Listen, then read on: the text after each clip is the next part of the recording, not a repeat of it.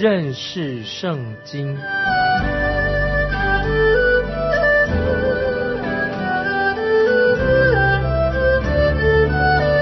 认识上帝的话，把上帝的话带到全世界。本节目是由认识圣经机构和环球广播电台联合制作，欢迎收听。亲爱的听众朋友，你好，欢迎收听认识圣经，我是麦基牧师。我们要谈到神如何呼召撒母耳的故事。通常我们都是把这个故事讲给孩子们听。我要把这个故事从幼儿园带进了我们大人、成人的教学里面。这不仅仅是一个好听的故事，也标示出圣经的一个重要的转折的一个时期，就是从神权治理转成为君主的君王的一个制度，就是从祭司转为君王来治理。一共给了撒母耳有四个的呼召，第一和第二个呼召是关于救恩、关于拯救，是在撒母耳记上第三章的第七节；后面两个呼召是关于服侍的，是在第三章第四节。那个时候的政治管理的体制已经有重大的一个转变，因为士师时期已经结束了，神不再使用祭司来治理。神就兴起了一位祭司型的一位先知，就表明这个时期撒母耳出来服侍神。撒母耳的职分就是一位先知，他要高立两位君王，就是包括扫罗和大卫。这个时期神不会直接的向君王来说话，他是通过了先知来传达神自己的心意。现在我们一起来看撒母耳记上第三章的第一节。童子撒母耳在以利面前侍奉耶和华。当那些日子，耶和华的言语稀少，不常有漠视。请听众朋友特别注意，孩子啊，这个字这里说到孩子这个字，那时撒母耳不再是一个小孩子了，他大概是十二岁左右，应该是一个少年。撒母耳从小就在以利面前服侍神。当然，一个四岁的小孩子不可能在会幕里面正式的服侍神。那圣经的经文告诉我们，那个时候耶和华的话语稀少，意思就是说非常的少。在这段时期里面，神没有向他们启示。这个时候，神就呼召撒母耳作为先知的时期。那么，神现在开始有所动作了。神从使用士师和祭司来传达。转型到把它转到用先知来传达神的旨意，那么神就让先知成为向君王传话的人，并且先知也作为君王的一个发言人。接着我们看《沙漠记上》第三章第二、第三节：一日，以利睡卧在自己的地方，他眼目昏花，看不分明。神的灯在神耶和华殿内的约柜那里。还没有熄灭，撒母耳已经睡了。我们看到祭司的任务是照料会幕里的灯，他们要不断的加油点灯啊，让灯着着。这个时候，以利年纪老了，眼睛昏花了，这盏灯也快要熄灭了。接着我们看第四、第五节，耶和华呼唤撒母耳，撒母耳说：“我在这里。”就跑到以利那里说：“你呼唤我，我在这里。”以利回答说：“我没有呼唤你，你去睡吧。”他就去睡了。以利以为撒母耳在做梦，叫他回去睡觉。接着我们看第六节，撒母耳记上三章六节，耶和华又呼唤撒母耳，撒母耳起来到以利那里说：“你呼唤我，我在这里。”以利回答说：“我的儿，我没有呼唤你，你去睡吧。”这里我们要注意到神这个时候。对撒母耳做了两个的呼唤呼召，这是可以说是让撒母耳得救的一个呼召。接着我们看第七节，那是撒母耳还未认识耶和华，也未得耶和华的漠视。撒母耳在那个时候那个年纪还不完全认识神，那么神要先呼召他，使他得救，到了一个可以负责任的年龄，神才会使他开始负起自己的责任。在民数记里面已经告诉我们说，不到二十岁的人不能够去打仗。做立位人要到二十五岁才能够开始服侍，做祭司的要到三十岁才能够开始。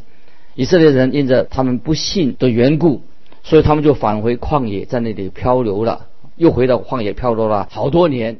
那么那个时候，只有二十岁以下的人才可以进到神的应许之地。我不知道沙穆尔有几岁，但是我们可以确定他已经不再是一个小孩子了。当神呼唤人很多次啊，神呼召人的时候，直到有一天那个人的心已经刚硬的，神就不再呼召他了。那么在箴言二十九章第一节有这样的话说：人屡次受责罚，仍然应着景象，他必顷刻败坏，无法可治。所以我不认为你我会犯下不可饶恕的罪。这是什么意思呢？就是说，今天你不可能已经犯了。明天不能够得到神饶恕的罪，那么神会不会收回他对你对我的恩典呢？神不会，不会收回他的恩典。但是人是有可能会一直在抗拒神，一直在反叛神，一直在拒绝神，直到他的心像热铁烙过一样。那么他就有点像该隐一样，像巴南一样，像参孙一样，像可乐一样，并像亚哈王一样。就他心已经像热铁烙过一样，已经很刚硬的，就是他没有啊机会再归向神。在使徒行传二十四章二十五节提到有一位菲利士啊，菲利士啊巡抚这个人，他是做保罗啊审判保罗的一个罗马的审判官，在保罗讲论公义、讲论节制以及将来的审判的时候，菲利士他就很恐惧的说。你暂且去吧，等我得病的时，再叫你来。这个在记载在《使徒行传》二十六章二十八节有旧记载的。另外一个王亚基帕王对保罗说：“你想稍微一劝，便叫我做基督基督徒啊？”那么我们知道，耶稣基督曾经拯救了一个临终的之前的一个强盗，所以叫我们每个人，我们。不要对神失去了信心，但是我们要注意，他只两个强盗，他只救了一个，所以神也希望没有人可以自以为是，对神的救恩掉以轻心啊！这是记载在路加福音二十三章三十九到四十三节，两个强盗，主耶稣只救了一个强盗。那接着我们看撒母耳记上第三章的八到十节，耶和华。第三次呼唤沙穆尔，沙穆尔起来到以利那里说：“你又呼唤我，我在这里。”以利才明白是耶和华呼唤童子，因此以利对沙穆尔说：“你仍去睡吧。若在呼唤你，你就说耶和华，请说，仆人静听。”沙穆尔就去，仍睡在原处。耶和华。又来站着，向前三次呼唤说：“沙穆尔，沙穆尔啊！”沙穆尔回答说：“请说，仆人静听。”那么在这段经文里面，包含了神第三次和第四次呼叫沙穆尔这个年轻人，就呼召他来啊服侍服侍神。接着我们看十一十二节，耶和华对沙穆尔说。我在以色列中必行一件事，叫听见的人都必耳鸣。我指着以利家所说的话，到的时候，我必始终应验在以利身上。当神说到这一件事情，等于这个事情必然会应验。所以我们看到在旧约有预言性的的事情，好像是过去啊，是用过去过去式来说的。但讲到用过去式的方式讲到未来要发生的事情，那么神讲到还没有发生的事情，其实就是好像那个事情必然会发生。当神神说到某某事情会发生，就会将来一定会应验的。那么在这些经文当中，神就向撒母耳说话，告诉他说，神要除去以利家。那么这时候，撒母尔他是一个小男孩。萨母尔他对以利祭司一直是很忠心到底，他没有多说话。他只告诉以利神所说的话。在这里，我想说的是，如果你要服侍神的话，那么在你上面一定有领导，带领你的人。那你要对带领你的人，你要很忠心，不要说你只对耶稣基督忠心，而对你自己的领导或者带领你的人，你不忠诚、不忠心啊！这是基督徒我们要学习的功课。对带领我们的人、带领者，我们要对他忠心。今天我们很需要啊这些啊对神啊忠心的人，这是很重要的。接着我们来看二十一节，优华又在四罗显现。因为耶和华将自己的话漠视撒母耳，撒母耳就把这话传遍以色列地。听众朋友，神怎么样启示他自己呢？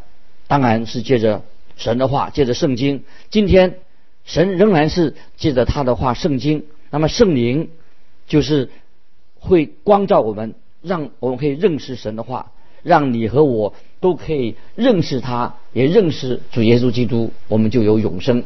那么这个时候，我们看见以色列人在这段时期有没有来询问撒母耳？就他们以色列人就去和非利士人征战，他们有没有先问关于问战争？先问过撒母耳才去战争？结果以色列人跟非利士作战就打了败仗，然后他们就带着约柜进到战场，以为约柜就能够让他们打胜仗。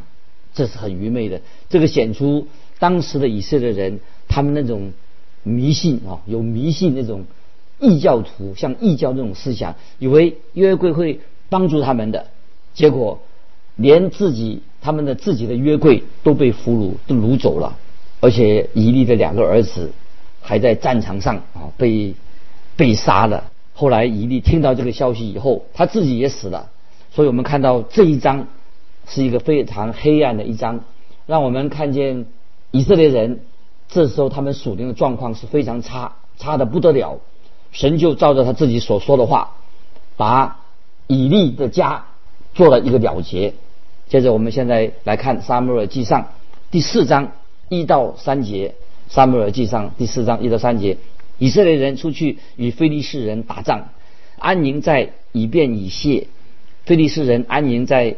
亚佛菲利士人向以色列摆阵，两军交战的时候，以色列人败在菲利士人面前。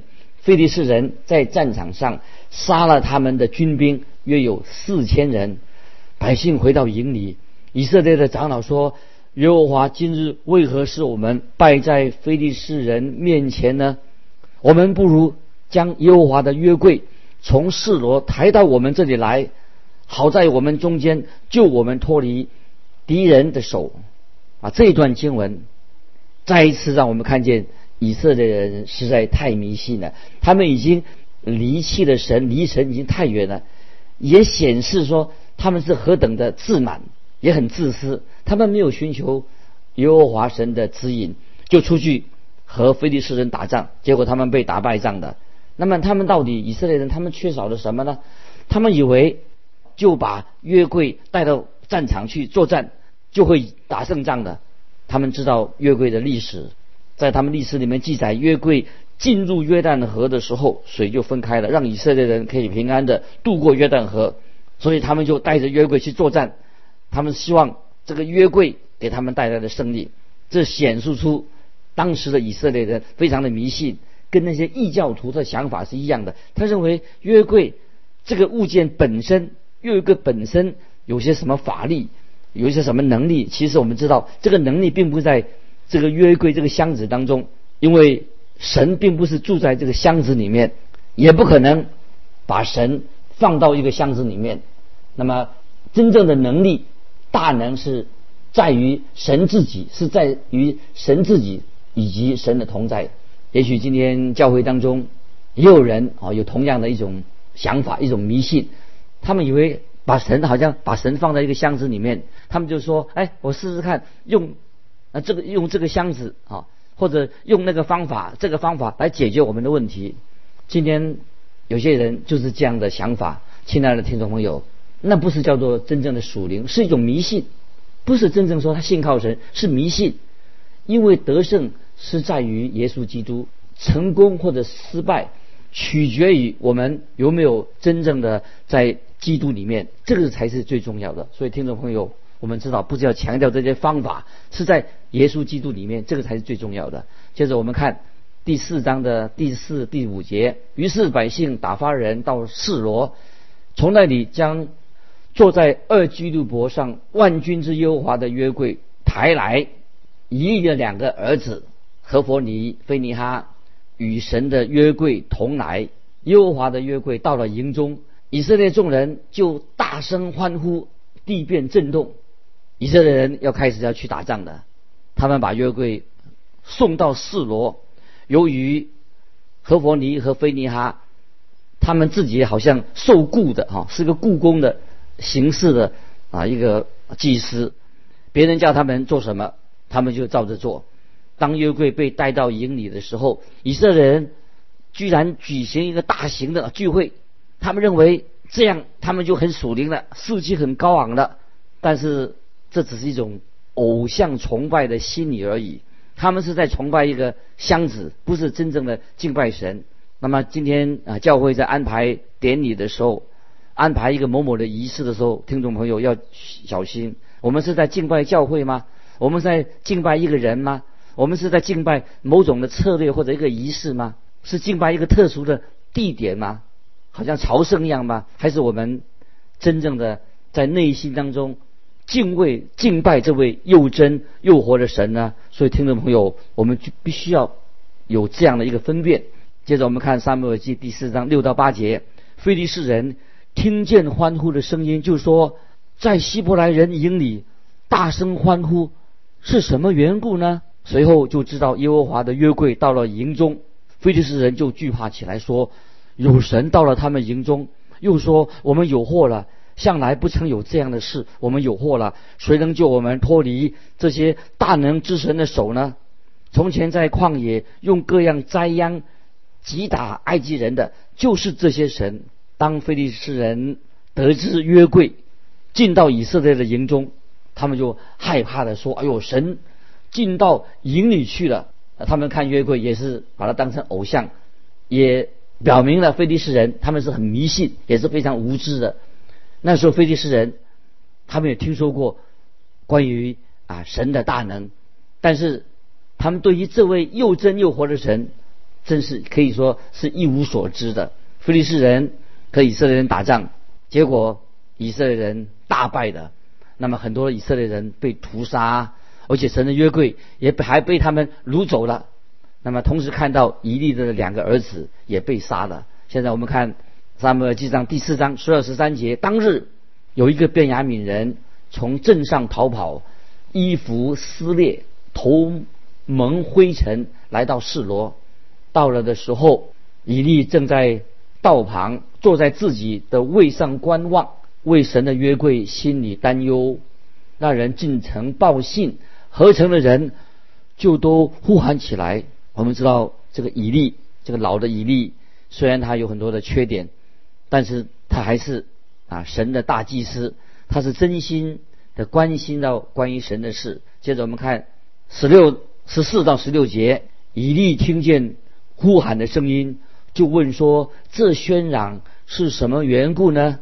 那人急忙来报信给以利。那时以利。九十八岁的，眼目发直，不能看见。那人对以利说：“我是从镇上来的，今日我从镇上逃回。”以利说：“我儿，事情怎样？”那么以色列战争的战败的消息传来的，人人以色列人大哭起来。以利他现在又老又瞎，眼睛又瞎，他问问原因啊。接着我们看十七十八节，报信的回答说。以色列人在非利士人面前逃跑，民中被杀的甚多。你的两个儿子何佛尼、菲尼哈也都死了，并且神的约柜被掳去。他一提神的约柜，一力就从他的位上往后跌倒，在门旁折断颈项而死，因为他年纪老迈，身体沉重。以利做以色列的士师四十年，当有人。报信的人告诉他的儿子死的时候，他还能很镇静。但是，一听到说神的约柜被掳去的时候，他就往后一倒就死了。虽然以利是一个软弱又是很纵容儿女的父亲，但是我个人相信他还是属神的。以利的死让撒母耳就成为啊神的代言人。接下来啊，在撒母耳记上，接下来第五章、第六章的时候，我们就看到菲利士人把约柜掳走以后所发生的事情。那么他们也学会了拥有约约柜，对菲利士人并没有什么好结果，没什么功效，绝不会给他们带来的好运。虽然他们掳走了以色列人的约柜，由于耶和华的手。重重的加在他们身上。现在我们来看《萨姆尔记上》第五章的第六节，而非利士人他们的神像大滚倒了，碎了。非利士人而得到很奇怪，身上得了很奇怪的病。非利士人死了很多，不管把约柜带到哪里，致命的灾祸就跟着约柜到来。菲利士人这个时候活在恐惧当中，他们只好想办法赶快把这个约柜还给以色列人，就把想把约柜放在车上，把它送到博斯麦那个地方去。现在我们来看《撒母耳记》第五章前三一到四节，第五章，菲利士人将神的约柜从以便以谢抬到雅什突，菲利士人将神的约柜。抬进大衮庙，放在大衮的旁边。次日清早，雅斯突人起来，见大衮扑倒在耶和华约柜前，脸伏于地，就把大衮仍立在原处。又次日清早起来，见大衮扑倒在耶和华的约柜前，脸伏于地，并且大衮的头和两手都在门槛上折断。只剩下大衮的残体。我们看到当初菲利士人掳走约柜的时候，他们以为他们得到什么好东西，但是每一次把约柜放在他们的偶像大衮庙的时候，偶像就倒下来了。所以我认为，当神的约柜出现在大衮庙的时候，就让啊偶像把它倒下来了，破碎的，只留下那个残肢。所以我认为。这是显明啊啊！我们的神耶和华神的幽默感，神让非利士人知道偶像在真神面前是毫无用处的。神所做的事情啊，我们觉得也是非常幽默，让这些偶像倒下来，变成残肢、残碎的肢体。因为这个约柜令得非利士人很头痛，他们就很快的看出拥有。这个约柜对他们一点好处都没有，而且带来了危险跟灾难。现在我们看啊，接下来看《撒母耳记上》五章六七节，五六节第七节，耶和华的手重重的加在亚斯突人身上，败坏他们，使他们生痔疮。亚斯突和亚斯突的四境都是如此。亚斯突人见这光景，就说以色列神的约柜。不可留在我们这里，因为他的手重重的加在我们和我们神大衮的身上。开始他们以为这是也许是巧合，就把约柜就送回到属于菲利斯人的另一个城里面去。我们接着看第八到十节，就打发人去请菲利士的众首领来聚集，问他们说：“我们向以色列神的约柜应当怎样行呢？”他们回答说：“可以将以色列神的约柜运到加特去。”于是将以色列神的约柜运到那里去。运到之后，耶和华的手攻击那城，使那城的人大大惊慌，无论大小都生痔疮。他们就把神的约柜送到以格伦。神的约柜到了以格伦，人就喊嚷起来说：“他们将以色列的神的约柜。”运到我们这里，要害我们和我们众民。听众朋友，我们看到菲利士人，他们都是害怕的不得了，都希望把这个约柜赶快送走，不要送到他们自己所居住的城市里面。最后，这些以色列人的首领，非利士人的首领就开个会，决定什么呢？就把约柜要送回以色列，因为他们知道，他们遇到这种困难一直是有原因的，因为这个时候神是正在审判非利士人。非利士人这个时候就有一个问题，这个问题是什么呢？就是怎么办？这个以色列的约柜在我们这里，我们怎么好？我们该怎么办呢？好，时间的关系，听众朋友，我们今天就分享到这里。如果要分享的，欢迎你继续来到环球电台认识圣经麦基牧师收。愿神祝福你，我们下次再见。